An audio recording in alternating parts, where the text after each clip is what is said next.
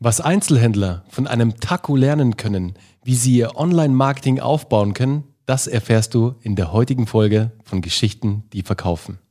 Dein Ernst? Okay, ich bin gespannt. Wir sehen uns gleich.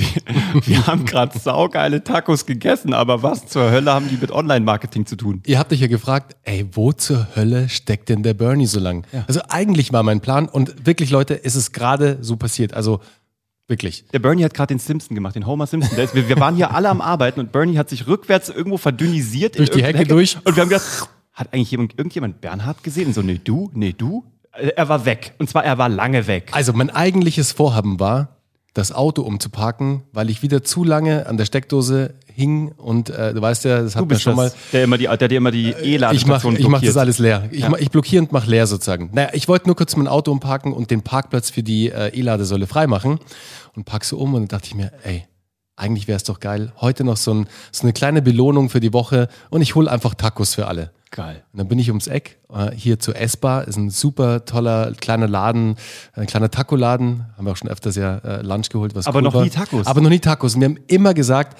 wir wollen diese Tacos essen. Und die gibt's halt erst Freitag ab 15.30 Uhr. Ja. Also dachte ich mir, 15.30 Uhr? It's Taco Time. Jetzt Taco Time läuft. Und gehe so zur, zur Esper, also schau da dann da an die Esper hier an dieser Stelle. Folgt ihnen auf jeden Fall auf Instagram, die haben einen super Instagram-Channel. Also sieht echt wir geil werden aus. noch nicht finanziert von Nein, werden wir S-Bahn. auch nicht, aber ist auch egal. Wir geben nur ein bisschen Liebe. love. Hey, Es ist it's free- just it's- free, it's pure free love, love. sozusagen. Ja. Okay. Was ist dann passiert? Auf jeden Fall sitze ich da und dann meinte der Inhaber zu mir, hey, hast du Lust auf einen Test?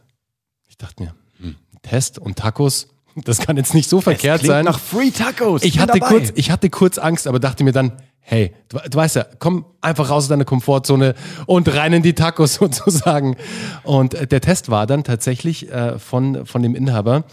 Sie haben mir einen Taco serviert Hm? und ich musste erraten, mit was für eine Proteinquelle der Taco bestückt war, Ach, cool. sozusagen. Ja. Hm? Und ich wusste es aber nicht. Aber sie haben es natürlich sehr smart mit dem Smartphone mitgefilmt, also gleich eine Story draus gemacht Für? für ihren Laden und für die Einführung einer neuen Proteinquelle Geil. und zwar meat-free, also fleischlosen Ersatz quasi. Geil. Und wo haben sie das, also wo veröffentlichen die das? Auf Instagram. Nice. Genau, und sie haben es quasi ähm, primär für Instagram gedreht, Ja. aber für eine Kampagne, also ich habe jetzt auch gerade geguckt, das war noch nicht veröffentlicht, Mhm. das wird wahrscheinlich jetzt im Laufe des Tages veröffentlicht werden, aber sie bewerben damit einen neuen Taco, den sie rausbringen, also einfach Smart. einen Taco für Vegetarier. Und was aber so smart war, war halt, dass sie User-Generated Content mit mir direkt live vor Ort aufgenommen haben. Ich hatte was davon. Ich habe einen kostenlosen Taco gekriegt, was mega war. Ja. Und ich meine, ich bin generell auch eher der Typ, der bei sowas Ja sagt, weil ich genau weiß, hey, das ist cool, da auch ein bisschen zu helfen. Ja, local da halt macht auch. Mhm. nicht jeder mit eben und äh, supportet nicht die Locals. Viele sagen dann, nee, keine Zeit und weiter. So, ich dachte mir, hey, das ist doch witzig und schauen wir mal, was sie vorhaben. Einfach so, um mal wieder zu gucken, was passiert denn da draußen so bei den Händlern, also wirklich im Einzelhandel, wie machen die denn so ihr Marketing? Weißt du, was geil ist? Die haben dadurch eine Geschichte gebaut, die du mir erzählst. Ganz genau. Die du jetzt hier Ja, erzählst. und weißt du, was passieren Das wird, so Uwe? gut. Sobald die das posten, werde ich es reposten. Ja, klar. Klar. Das ist natürlich sauschlau. Also heute soll es mal darum gehen, wie du als lokaler Einzelhändler, der ja tendenziell eher undigital oder non-digital Mhm. unterwegs ist, wie du auch da das nutzen kannst. Also was man machen kann und wo es auch wirklich Grenzen hat, muss man auch mal ganz ehrlich sagen. Absolut. Es gibt auch genügend Agenturen, die dir sagen, wir schalten da Werbung auf deinen Umkreis und dann garantieren wir dir, dass so und so viele Leute durch die Tür reinkommen. Haben wir auch mal getestet für unseren eigenen Laden damals mit My Bali Coffee in Nürnberg. Ähm, hat nicht funktioniert, kann man auch mal so sagen. Es gibt also Grenzen, kommen wir auch gleich nochmal drauf. Aber es kann halt auch wiederum funktionieren. Gell? Es sind immer so. Kann funktionieren, aber die, die Wahrscheinlichkeit mit dem Ja. Standardladen, wenn du jetzt nichts hast, was irgendwie hip ist, wie So, Bubble Tea absolut. oder Tacos for free oder Meat free, Bubble also Tea. nein, ich weiß, also irgendwas, was so einen Hipness-Faktor hat. Ja. Bubble Tea, Hipness-Faktor 2021. Du alter Boomer, ey. Ich, ich alter Boomer. Ich habe einfach Lebenserfahrung. Ich habe Total. einfach viel Lebenserfahrung. Ich weiß nicht, dass ich das fast wahrscheinlich so wie viele andere da draußen, als der Bubble Tea hochkam, dachte sich wahrscheinlich jeder, wow, das ist eine geile Geschäftsidee. Ich mache einen Bubble Tea Laden auf. Da, ich, ganz ehrlich, es gab ja auch fast keinen an keiner, an, kein, an keiner Häuserecke. Ich habe nie einen gesehen. Und so schnell wie ungefähr gefühlt an jeder Straße einer offen war, so Ah, schnell waren sie leider auch wieder zu. Tschüss. Genau, aber was du trotzdem machen kannst, ist, ähm, wir haben gerade einen äh, Case gesehen, Mhm. wo ähm, die Betreiber der Citywave, ne? Äh, der, dieser stehenden Welle, die man. Zweiter Shoutout, nicht bezahlt, aber äh, quasi. Großartiges Team von der Citywave und die ähm, haben jetzt angefangen, mal auf LinkedIn Dinge anders zu tun. Mhm. Also nochmal wirklich zu gucken und äh, einfach ihre Welle, diese stehende Welle, die kennt man vielleicht aus der Jochen Schweizer Arena. Da steckt, es steht eine Welle und da kann man sich so stehend draufsetzen, ist dieser Münchner Eisbachwelle nachempfunden, die aber Mhm. künstlich generiert wird. Und da können Menschen drauf rumsurfen. Und diese Firma ist Weltmarktführer. Rumsurfen. Surfen. Rumsurfen. auf Wasser hin und her sliden, von links nach rechts.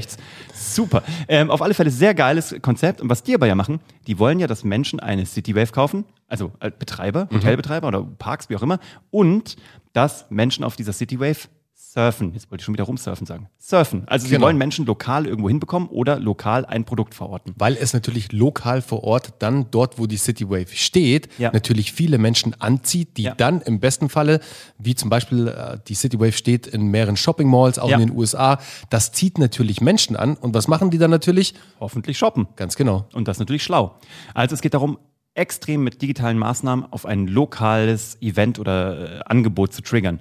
Und das haben sie jetzt gemacht auf LinkedIn, haben Dinge neu gemacht, haben sich an die Zeiten gehalten, haben mal Videocontent genommen, haben das Ganze erlebbar gemacht. Also nicht diesen technischen Content, was kann das Ding, wie viele Liter werden da durchgepumpt, wie viel Strom braucht man dafür, sondern welches Gefühl hast du davon? Und ich meine, in einer Zeit wie jetzt brauchst du nichts dringender als Bilder von surfenden Menschen, die Spaß haben und möglichst irgendwie äh, ein Urlaubsgefühl herbringen.